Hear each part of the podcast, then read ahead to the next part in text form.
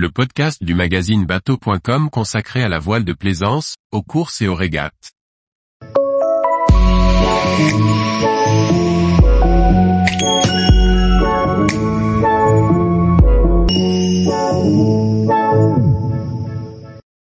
Préparer sa croisière et ses escas, en analysant les ports de plaisance. Par Briag Merlet. Chacun sait que l'un des plaisirs de la croisière est l'escale. Pour la réussir, autant bien la préparer. Nous vous y aidons, avec une multitude d'informations sur les ports de plaisance. Chaque plaisancier prépare ses navigations à sa façon.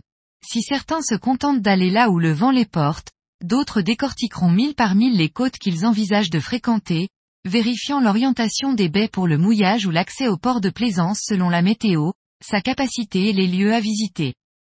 Pour ces derniers, notre portail vous propose une mine d'informations à travers nos fiches des ports de plaisance du littoral français.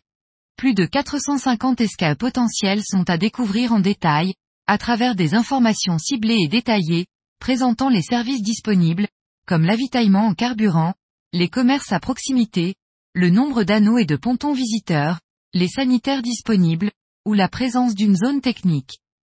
Si les plus prévoyants auront travaillé leur croisière en amont, ils ne seront pas à l'abri d'un oubli, quant aux navigateurs moins versés vers l'anticipation, ils pourront aussi profiter des fiches au moment d'arriver dans les parages du port.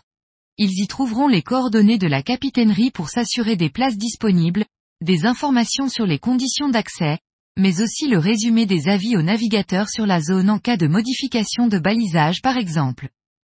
Enfin, pour les plus curieux, ils pourront même, en se connectant à yacht-club.com, voir si d'autres propriétaires d'un bateau du même modèle y ont leur port d'attache.